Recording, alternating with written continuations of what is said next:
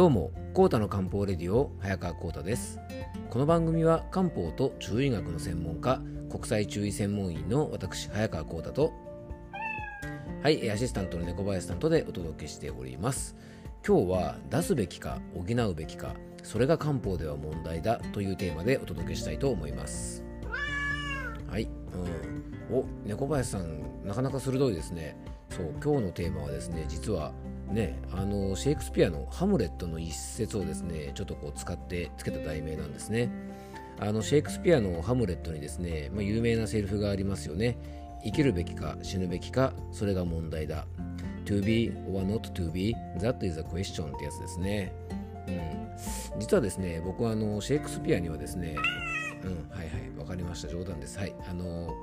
ね、シェイクスピアに造形が深くてですね、大学時代、実はハムレットを中心にですね、シェイクスピアの研究をしていたとかいうと非常にかっこいいんですが、まあ、そんな事実はなくてですね、なんとなくあの思いつきで、はい、この題名はつけさせていただきました。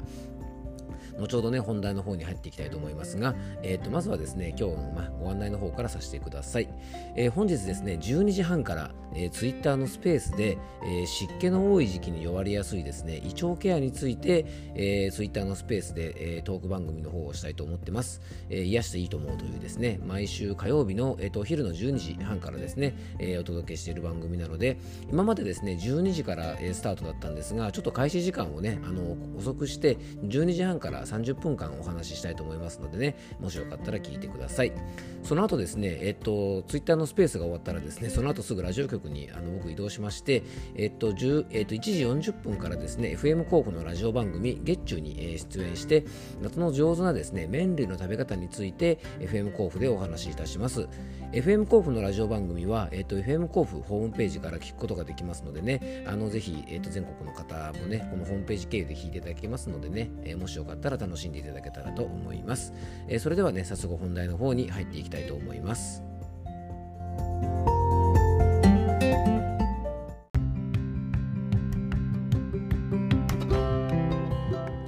はい、ということで今日はですね、出すべきか補うべきか、それが漢方では問題だというですね、シェイクスピアチックな、えー題名でお届けしていきたいと思います。ね、冒頭ちょっと猫林さんと小芝居をしたんですがあんまりああいう小芝居はいらないかななんて思いながらもですねまああの楽しくお届けできればなと思ってたまにあんな小芝居も入れていきたいと思いますね猫林さんねはい、よろしくお願いいたします。じゃあ本題の方に行きたいと思います。えっ、と、今日のテーマね、出すべきか補うべきか、それが漢方では問題だということなんですが、これ実はですね、漢方で不調を原因から改善していく場合、とっても大事なポイントなんですね。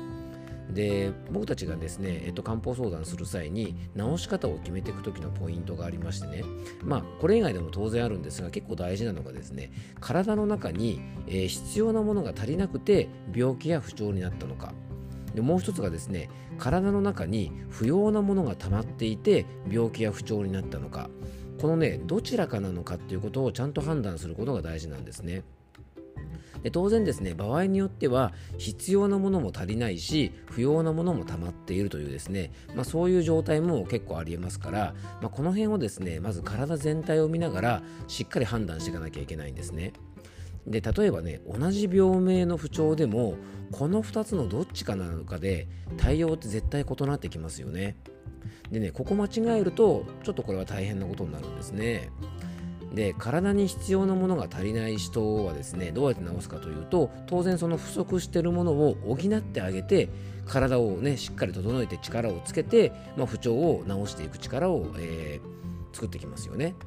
で不要なものが溜まっている方は体の中に溜まっている不要なものでそれは例えばストレスであったりとか余計な水であったりとか、えーね、そういうものですよねそういったものをしっかり体の外に出すことで巡りを良くして治していったりするんですね。でここを間違えるとですね足りない人に出すようなお薬を使ったらもっと足りなくなりますし逆にね不要なものがめちゃくちゃ溜まってる人に補っちゃうとさらに溢れ出た出ちゃったりしますから、まあ、これはですね間違えたらすごいねあの漢方的には誤知と言ってですねあの間違えて治すという漢字を書くんですが、まあ、そういう状態になってしまうんですね。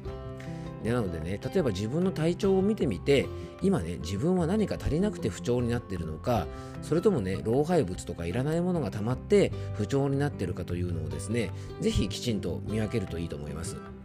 で同じ疲れでもですね例えばねあの気力とか体力とか血液とかそういうものが不足して、えー、疲れる場合はですねそれなりのサインが出てくるんですね、まあ、疲れやすいとかですね大きい声が出ないとか食欲がないとか、まあ、そういう不調がいろいろありますし逆に体の中にね余計なものが溜まり込んでいて体が重だるいなんて時はですね、まあ、結構食欲があって食べられたりするんだけども、まあ、さっき言ったみたいに体が重だるいとかむくむとかですねなんかこう余計なものが溜まり込んでるなっていう感じがあの体からいろんなサインで出てきますから是非ねそういう体の声をしっかり聞いてあげるといいんじゃないかなと思います。えー、ぜひですね何か不調がある方は自分は何か足りないのかそれとも老廃物がたくさん溜まっているのかっていうことをさまざまなね体の状況から判断できると、えー、不調を治すねすごくいいヒントになると思いますのでぜひ不調がある方はね自分の体の状態見つめ直していただきたいなというふうに思っております。えー、今日も聞いていただきありがとうございます。どうぞ素敵な一日をお過ごしください。漢方専科サーター薬房の早川幸太でした。ではまた明日。